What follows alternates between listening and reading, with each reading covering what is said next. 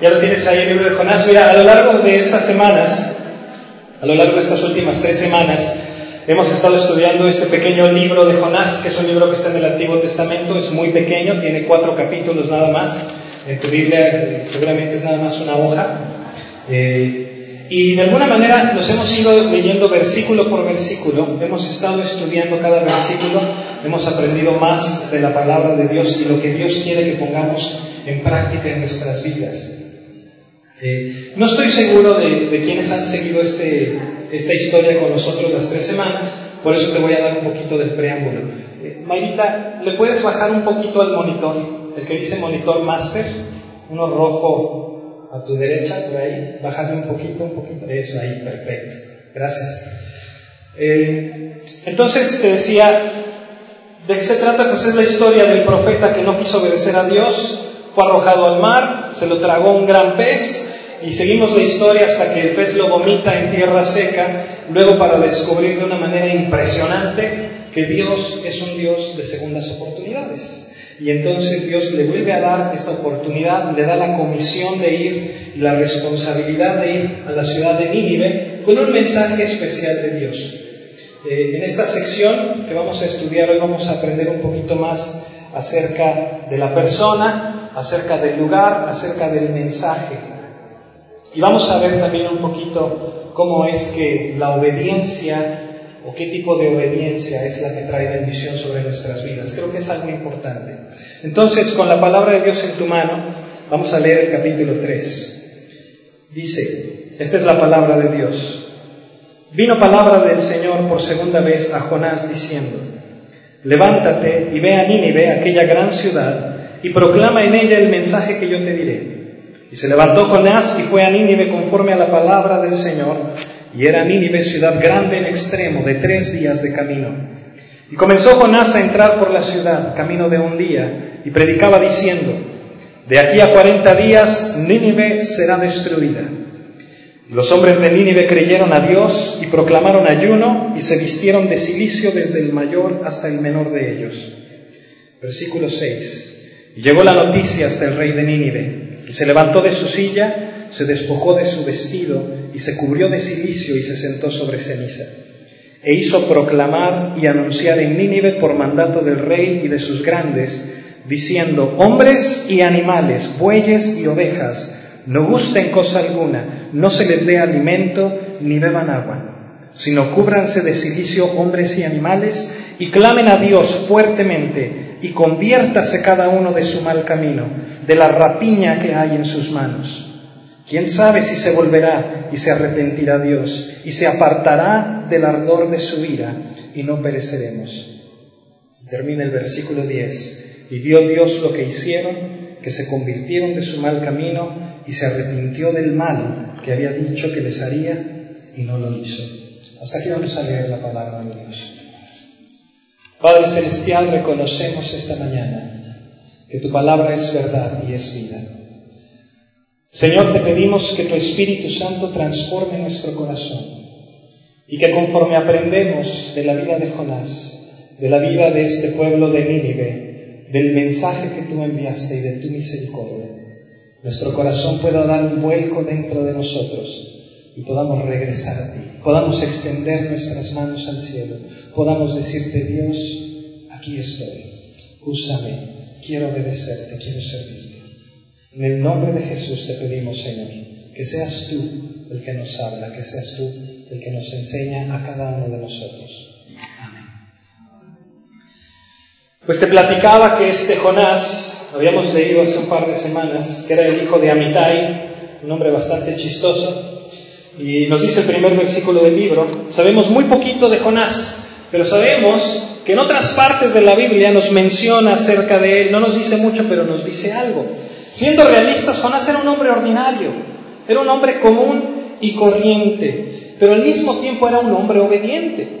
Él había sido un hombre obediente hasta que llegamos a este, a este lugar. Y esto tiene que recordarnos algo, tiene que recordarnos que Dios no anda buscando hombres extraordinarios. Dios anda buscando hombres y mujeres ordinarios, como tú y como yo, simplemente que seamos hombres y mujeres obedientes. Dios puede usar a cualquier tipo de persona, ¿lo crees? Dios usa a quien Él quiera, Él es Dios. Esa es la maravilla de Dios. Pero al mismo tiempo tenemos que ser obedientes. Y si somos obedientes, sabemos que Dios está dispuesto a usarnos y nos va a dar ese privilegio de servirle a Él. ¿Estás ahí? Esta persona, Jonás, venía de un lugar que se llamaba Gat Efer. Eso lo sabemos porque si tú lees en Segunda de Reyes 14 nos habla que viene de esa ciudad. Y esa ciudad más adelante en el libro de Josué, en Josué 19, nos dice que Gat Efer estaba en la región de Zebulón. Ya son muchos nombres, ¿no? Bueno, para que te des una idea, es la región de Galilea. Estaba al norte de Nazaret esta ciudad, cerca de Nazaret, de donde es Jesús de donde nació Jesús, bueno, de donde creció Jesús, porque nació en Belén. Y de alguna manera, eso es lo único que sabemos, es el único profeta del Antiguo Testamento que sabemos que haya sido de la zona de Galilea. Por eso es que en Juan capítulo 7 la gente estaba muy interesada en Jesús. Y cuando saben que Jesús viene de Galilea, dicen, bueno, pues este es de Galilea. Pues si nunca ha habido un gran profeta que se levante de Galilea. De hecho, Jonás es el único de los profetas del Antiguo Testamento de esta región. Y también es el único de los profetas con los que Jesús compara su ministerio. Si tú ves en Lucas 11, él habla acerca del ministerio de Jonás. De manera que en realidad no hay mucha información acerca de Jonás en la palabra de Dios, pero esta es la persona. Y en cuanto a la ciudad, en cuanto a Nínive, en ese tiempo, en el tiempo de Jonás, no era la capital de Asiria, aunque llegó a ser, pero sí era una ciudad muy importante, te lo platicaba al principio de la serie. Eh, era un lugar en el que tenía palacios reales, no era donde vivía el rey, pero había esos palacios que ya ves que la realeza va a visitar ciertas ciudades importantes, pues no van a llegar al hotel, ¿verdad? ¿Y dónde se quedó el rey? Ahí está en Casa Jalisco. No, ¿verdad? Tenía un palacio, tenía un lugar en el que podían llegar y podían hacer sus negocios. De alguna manera era una ciudad grande, era una ciudad próspera, era una ciudad que tenía pues un, buen nombre en el sentido de ser una metrópoli, eh, pero era una ciudad totalmente pagana, era una ciudad temible. Y el versículo 3, si te fijas, vemos que dice que era una ciudad que su visita requería tres días. Entonces, es difícil entender qué es lo que quiere decir. Porque si pensamos que tres días quiere decir que, que caminas de un lado de la ciudad hasta el otro durante tres días, es estirar mucho el significado. En ese tiempo no había ciudades tan grandes. Esta era una ciudad grande, pero no había ciudades de ese tamaño. Otras personas dicen, no, a lo que se refiere es a que a Jonás le tomaría tres días dar su mensaje. Pero hay otra situación que, yo quiero proponerte, y cuando lees un poquito de la historia y de las costumbres del Medio Oriente, te das cuenta que una de las cosas que se hacían en las ciudades reales, en las grandes ciudades, es que se seguían ciertos protocolos. Cuando venía eh, un embajador, cuando venía un príncipe, se tenían que seguir ciertas cuestiones, ciertos protocolos. Y los profetas en aquel tiempo eran hombres que merecían un respeto por parte de la gente, incluso de los paganos. Eh, respetaban a los profetas, a los hombres de Dios, y les trataban como si fueran un diplomático, como si fueran un embajador. Entonces ellos tenían que hacer el mismo protocolo, tenían que seguir cada uno de los pasos. Y lo que hacían es que el primer día tú llegabas a la ciudad y ese día lo dedicabas nada más a instalarte. Ya llegué a la ciudad, en donde me voy a acomodar y te instalabas. El segundo día de tu llegada era cuando te dedicabas a presentarte ante el gobierno. Tenías que ir con el rey o con las autoridades y decirle, eh, soy fulano de tal y vengo, estos son mis negocios, esto es lo que vengo a hacer a la ciudad. Y el tercer día, según el protocolo, era dedicado para hacer los negocios, hacer las cosas que tenías que hacer y retirarte. Eso era lo que se acostumbraba. Y yo creo que eso nos va a ayudar a entender un poquito, pues que no andaba en un pueblucho, ¿verdad? Que no andaba en un, ranchito por ahí eh, perdido, y que de alguna manera era una ciudad real que tenía que observarse ciertas cosas. Total, en esta ciudad es que él tenía que ir y proclamar un mensaje. ¿Qué mensaje? Un mensaje que venía de parte de Dios. Algo que Dios le dijo que en su gracia quería enviarle al pueblo de Nínive y quería que Jonás se los comunicara. Entonces, la persona es Jonás, el lugar es Nínive y el mensaje, el mensaje divino es un mensaje de advertencia que le va a decir a la gente, hey, ojo porque tu maldad, tu perdición ha subido delante de Dios y el juicio de Dios está pronto a venir sobre tu ciudad y vas a ser destruida. El mensaje de Jonás lo tienes ahí en el versículo 4. Dice, de aquí a 40 días, Nínive será destruida. En otras palabras, era un mensaje muy claro, ¿verdad? No tenía que llevar nada más ese mensaje. Jonás no tenía la libertad de ir a la ciudad y decir lo que le viniera en gana, lo que se le ocurriera. Tampoco tenía la libertad de venir a Nínive y decirles lo que ellos querían escuchar, sino que él tenía que ir a la ciudad y decirles lo que Dios quería que ellos supieran. ¿Estás ahí? Y es bien importante esto. No nada más para la gente de Nínive, es bien importante para nosotros, porque te voy a decir algo.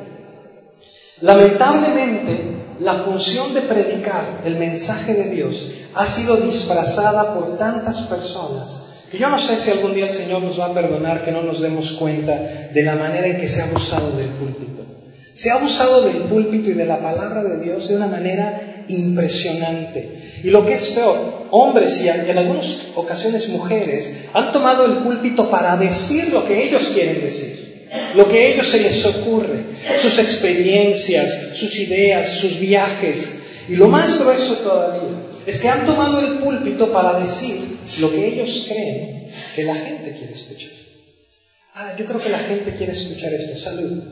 Yo creo que, que este es el mensaje que va a ser popular. Y empiezan a usar esta plataforma para decir cosas que no son el mensaje divino de Dios y no han reconocido que tienen y que están parados detrás de un púlpito gracias a un llamado de parte de Dios, a un llamado divino que no tenemos nada que decir excepto lo que la palabra de Dios dice. Esa es la función de un predicador. Ahora, esto no es nuevo, déjame te digo. Cada generación ha visto este tipo de cosas. Yo no sé si has oído hablar de Spurgeon, el gran predicador inglés del siglo XX. Tenía una clase con sus alumnos que les hablaba acerca de la predicación y, acerca de la palabra de Dios, les empieza a hablar, les empieza a enseñar acerca de la importancia, les empieza a enseñar acerca de la solemnidad de lo que es ser un predicador de la Biblia. Y les decía que cientos de personas se han extraviado de ese camino y se han tropezado con el púlpito. Y decía, ¿cómo, cómo sabemos esto, maestro? Les decía Spurgeon, lo sabemos porque hay un montón de iglesias caídas. Lo sabemos porque hay ministerios sin fruto. Lo sabemos porque hay iglesias que van en decadencia vez tras vez tras vez. Es impresionante. Déjame decirte, a mí me impresiona. ¿De dónde saca esta gente que únicamente por lo que ellos tienen que decir, la gente se va a amontonar y van a venir a los pies del Señor? ¿Qué tan importante tengo yo que decir? ¿Qué puedo yo decir que puede salir de mí que tenga ese valor o que sea más valioso que la palabra de Dios. Lo que hacen es decir lo que es popular, estarles rascando el oído. Ya, ya, chiquito, ya, siéntete bien, tú puedes. Puras cosas que de alguna manera eh, es el resultado de que muchas personas se extravíen del camino de Dios. ¿Y qué pasa? Buscan la popularidad, buscan la aceptación de las masas, buscan lo que es socialmente aceptable híjole, no, yo no voy a predicar de este tema porque me linchan. No, no, no, tienes que predicar todo el consejo de Dios. Ah, muchas gracias, Luis. Déjame platicarte de otro hombre. Hay un hombre que se llamó Richard Baxter, un hombre de finales de 1600. Este hombre no le predicaba lo que la gente quería oír o lo que se le ocurriera. Este hombre les predicaba el mismísimo mensaje de Dios. Fíjate lo que le decía a su iglesia, te lo voy a leer. Él le recordaba esto a su congregación. Si estuvieran tan dispuestos a conocer a Dios y las cosas del cielo como se aplican en aprender sus oficios, no habrían escatimado ningún esfuerzo y no les habría importado ningún dolor ni ningún sufrimiento hasta que lo obtuvieran. Dice, pero dedican siete años para aprender un oficio. Está hablando de, en aquella época, imagínate, ¿no? Este, el carpintero, el que ponía los techos, el, el herrero. Les dice, ustedes se tardan siete años en aprender su oficio, en llegar a ser el maestro herrero, el maestro carpintero, dice. Siete años, pero no están dispuestos a dedicar un día de siete para conocer más de la maravilla y la diligencia de los asuntos de la salvación. No dedican un día, es increíble, pero es cierto. Ponte a ver. En nuestra, en nuestra época nos pasamos siete años estudiando para ser médicos, cinco años para ser abogados, cuatro años una carrera universitaria. Y a veces no podemos dedicar un día a la semana para venir a conocer mejor a Cristo. Qué grueso, ¿no? Imagínate. Mientras te hablo de esto, me acuerdo de un señor que se llamaba Charles Simeon. Charles Simeon fue un cuate impresionante porque él vivió en el siglo XVIII. Y es un tipazo. Mientras él estaba predicando su propio sermón, estaba predicando y fue cuando él se convirtió. ¿Puedes creer eso?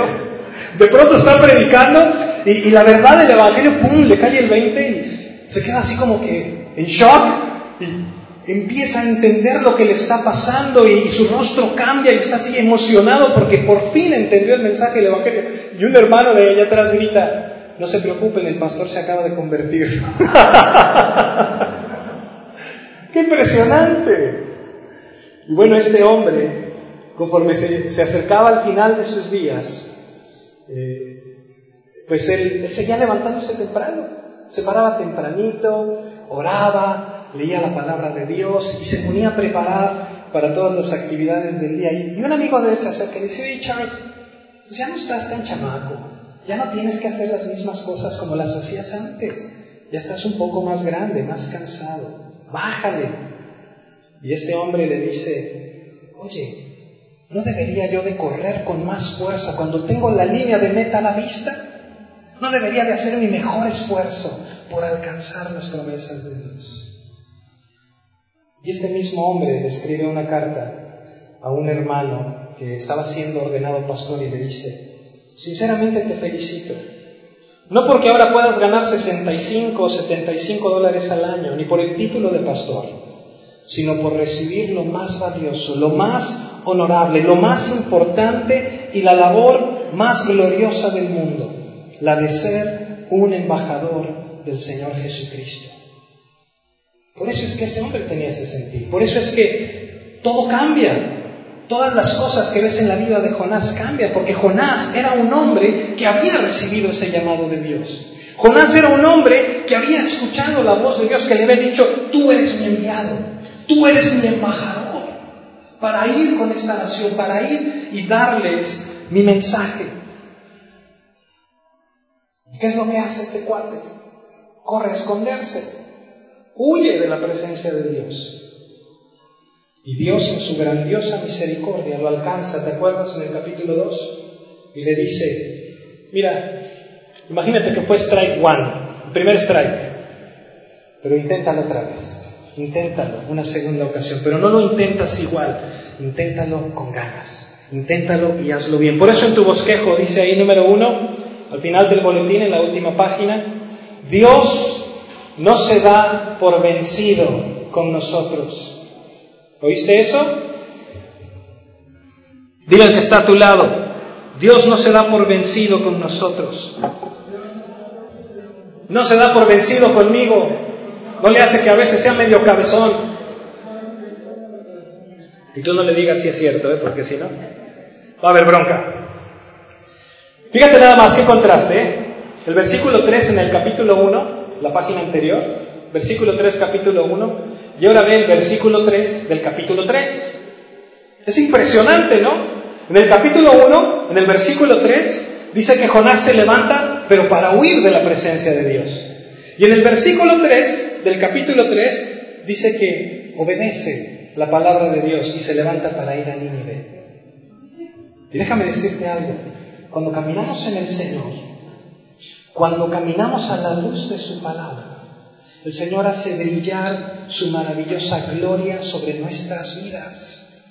Él lo hace sobre aquellos que verdaderamente quieren obedecerle, sobre aquellos que verdaderamente quieren confiar en Dios.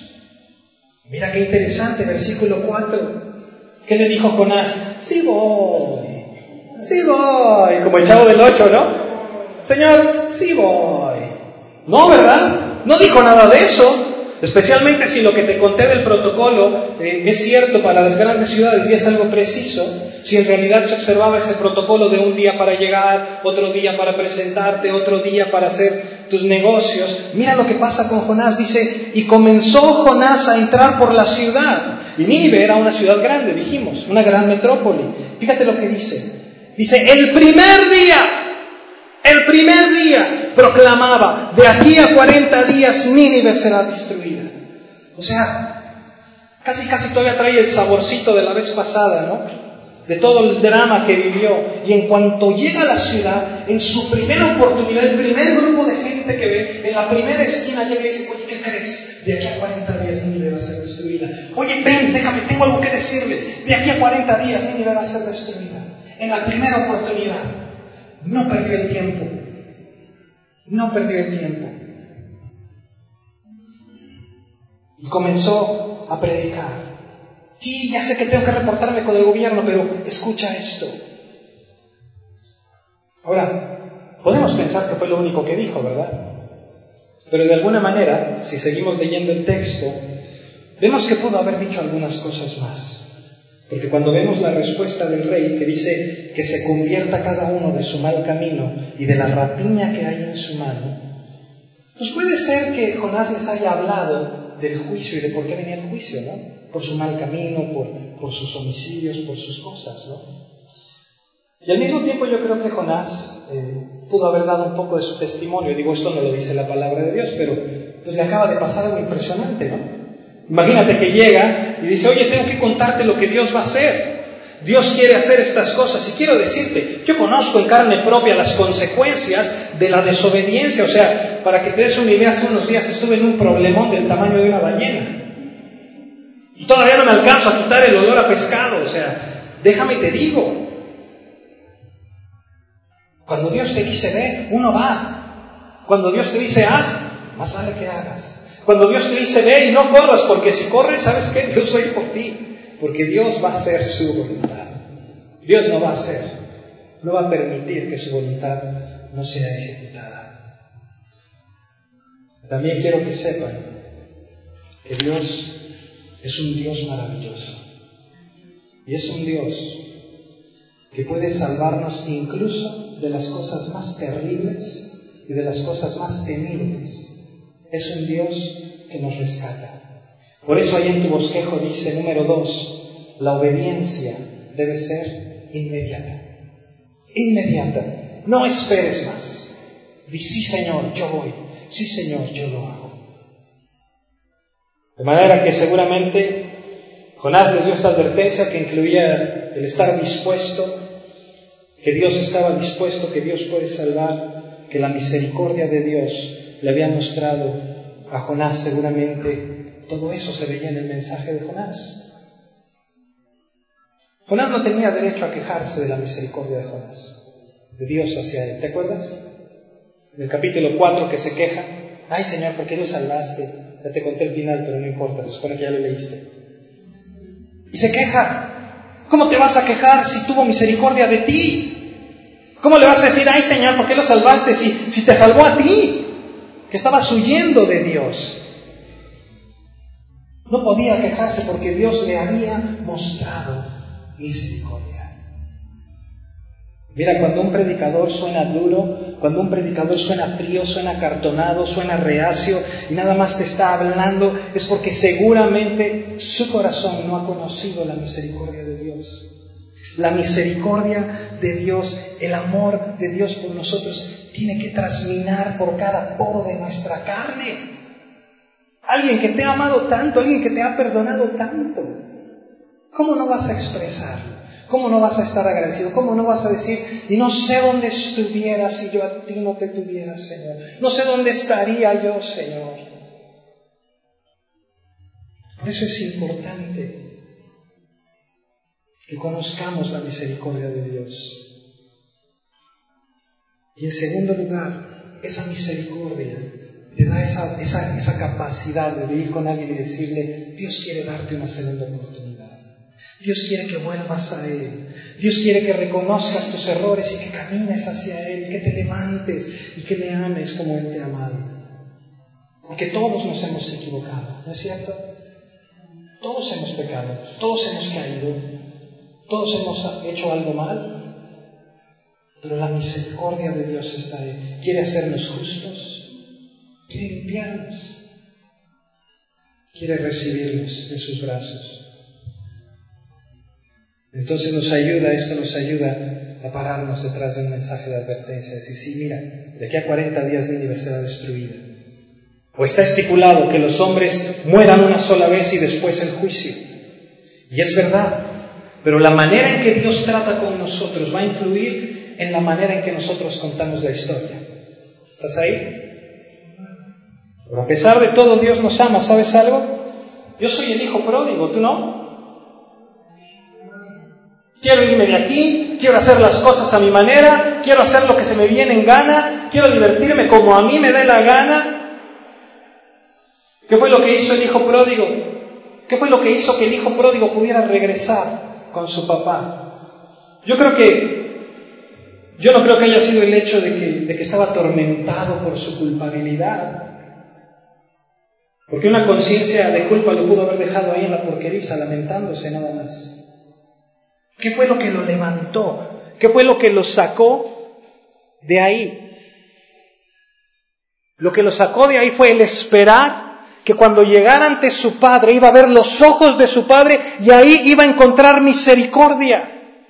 Eso es lo que le motiva al hijo pródigo, a ir a su padre, porque sabía que ahí iba a encontrar misericordia, porque sabía que ahí iba a encontrar gracia. Y eso es lo mismo que dice Pablo cuando está escribiendo en el libro de Romanos del problema de la humanidad y empieza a decir, mas sabemos que el juicio de Dios contra los que practican tales cosas es según verdad. Y piensas, esto, hombre, tú que juzgas a los que tal hacen y haces lo mismo, que tú escaparás del juicio de Dios? ¿O menosprecias las riquezas de su benignidad, de su paciencia, de su longanimidad, ignorando que su benignidad la benignidad de Dios te guía al arrepentimiento. ¿Cómo sabemos que esto es verdad?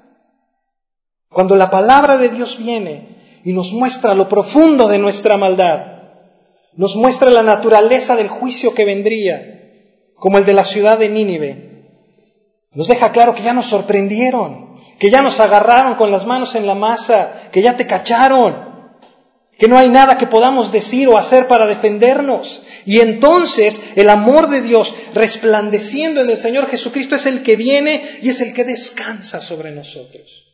Es el que viene y en medio de toda esa maravilla se te salen las lágrimas y puedes decir, oh Señor, tú eres un Dios de amor que me perdona y que me toma. Esa es la maravilla de nuestro Señor.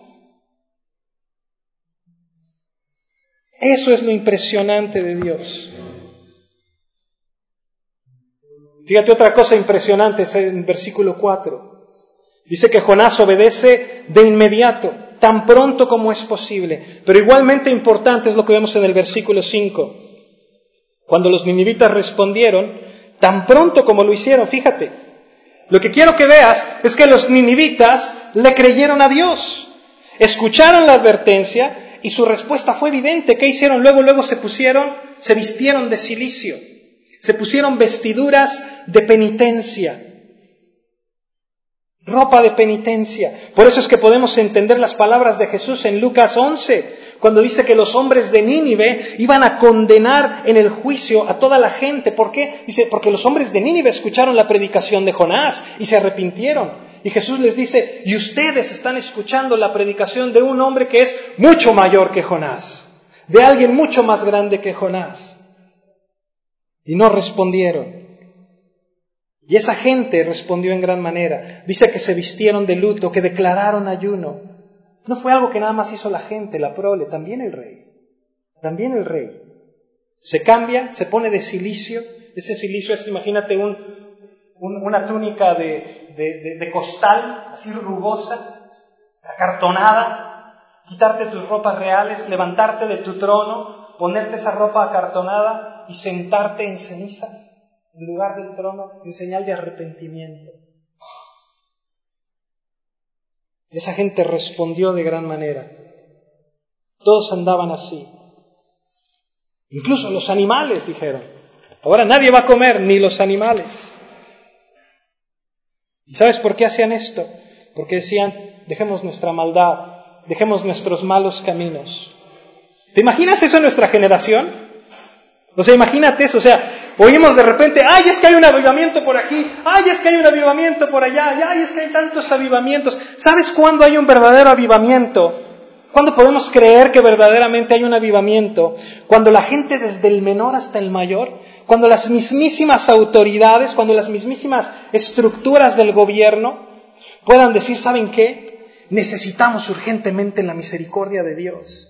Puedan decir, ¿sabes qué? Vamos a declarar públicamente que, o sea, en realidad estamos mereciendo el juicio de Dios. Y que alguien se ponga en pie y transmita en cadena nacional y pueda declarar que tengamos un día de arrepentimiento, que verdaderamente veamos a Dios y a ver si en su misericordia nos libera y a ver si en su amor nos perdona y dejamos de lado nuestra violencia y nuestra maldad y nuestros malos caminos. Lo impresionante es que este rey nos dice algo bien interesante, fíjate. Dice, y conviértase cada uno de su mal camino, de la rapiña que hay en sus manos. Y luego dice, ¿quién sabe? ¿Te fijaste? ¿Quién sabe si se volverá y se arrepentirá Dios y se apartará del ardor de su ira y no pereceremos? En otras palabras, está reconociendo que no nomás porque te arrepientas, en automático Dios te va a perdonar. No hay ninguna garantía de que el arrepentimiento de Nínive va a ser automático el perdón de Dios. Esto a lo mejor tiene que acordarnos que el que se arrepiente no puede exigir ser aceptado. No podemos exigirle a Dios, como si fuera el trabajo de Dios, perdonarnos.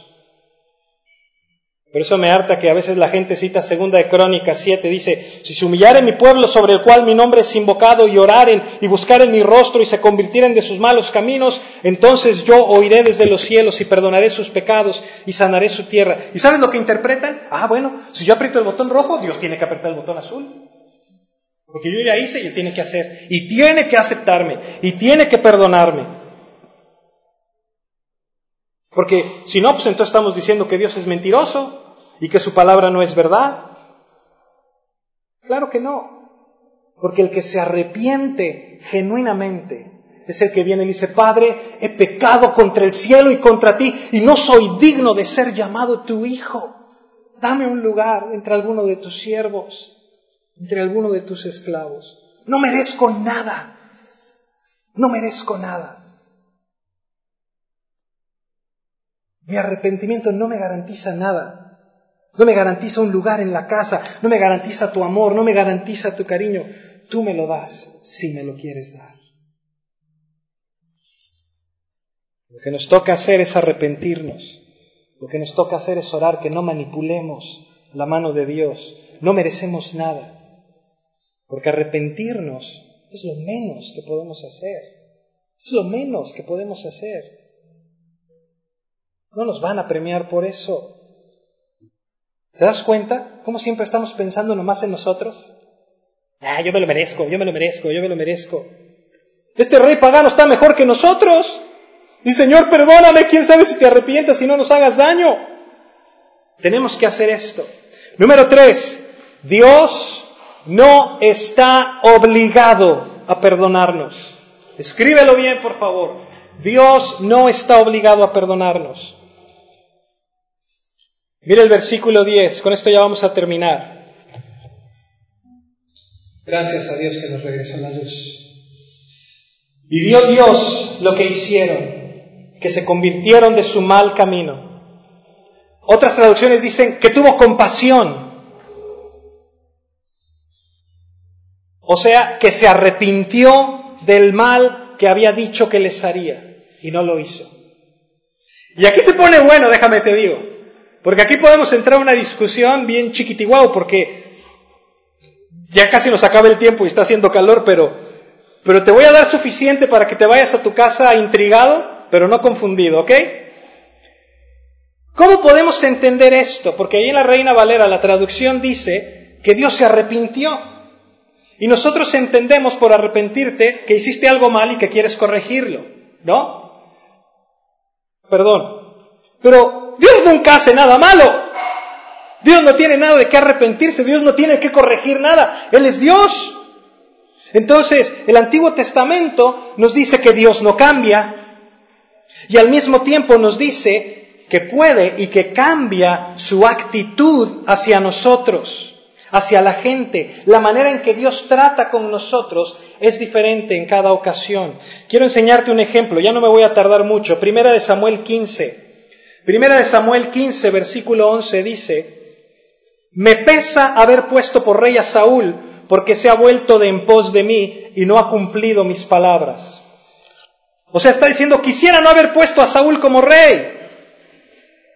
Y más adelante el versículo 29 dice, además, el que es la gloria de Israel no mentirá ni se arrepentirá, porque no es hombre para que se arrepienta. Entonces, ¿cómo entendemos esto?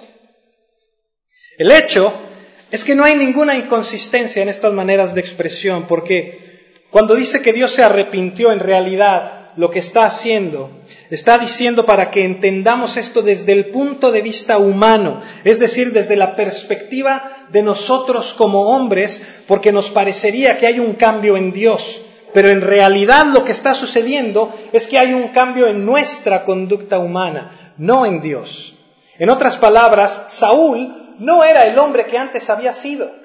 Saúl no era el hombre que había obedecido a Dios, sino que era un hombre que había estado desobedeciendo continuamente al Señor. Los ninivitas, en contraste, también cambiaron su conducta. Comenzaron a obedecer y a dejar su maldad.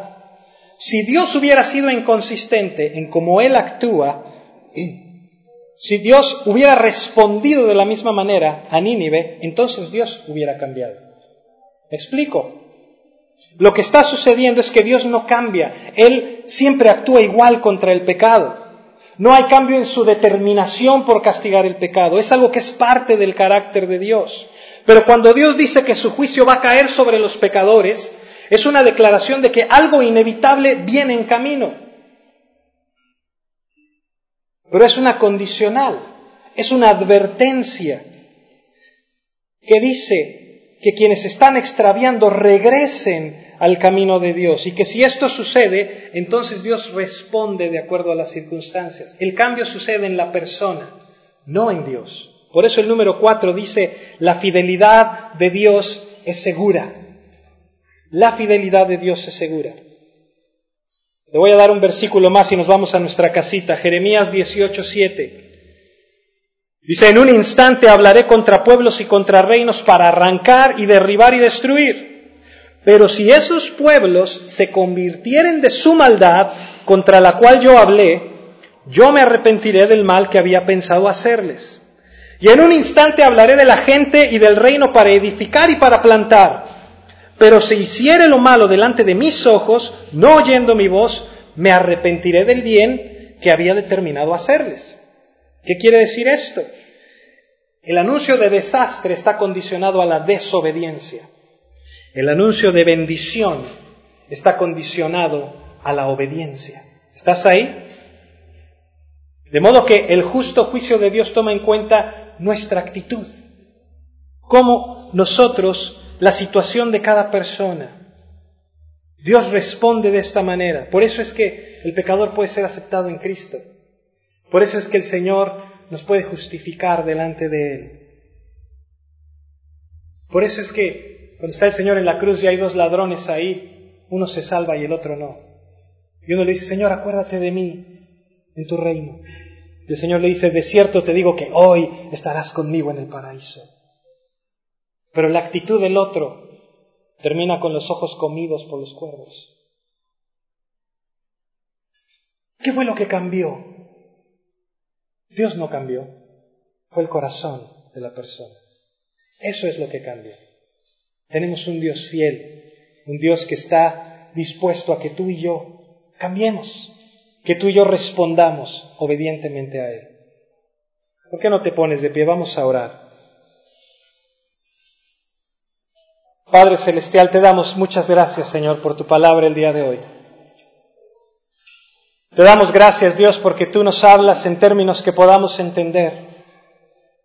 Cuando nos hablas que la tierra está por estrado de tus pies, cuando nos dices que tus alas nos cubren, No es que tengas alas, no es que tengas pies, no es que tengas manos. Es que nos hablas en un lenguaje que podamos entender.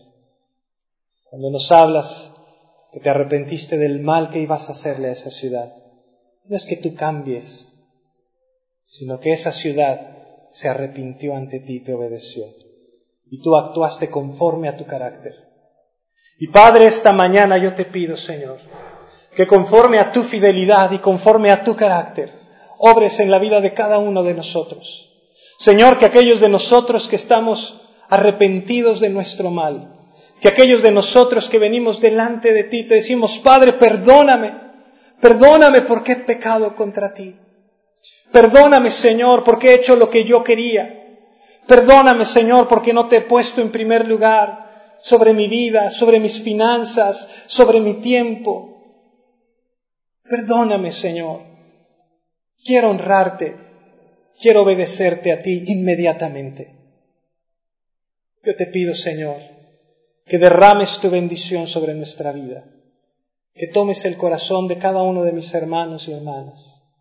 Señor, que podamos tener esta certeza de tu palabra, que nos habla de tu fidelidad, que nos habla de tu amor, de tu misericordia y de ese favor inmerecido, de tu gracia. Gracias, Señor, por ese sacrificio en la cruz. Gracias por pagar tú el precio que teníamos que pagar nosotros. Te damos gracias y te exaltamos en el nombre de Jesús. Amén.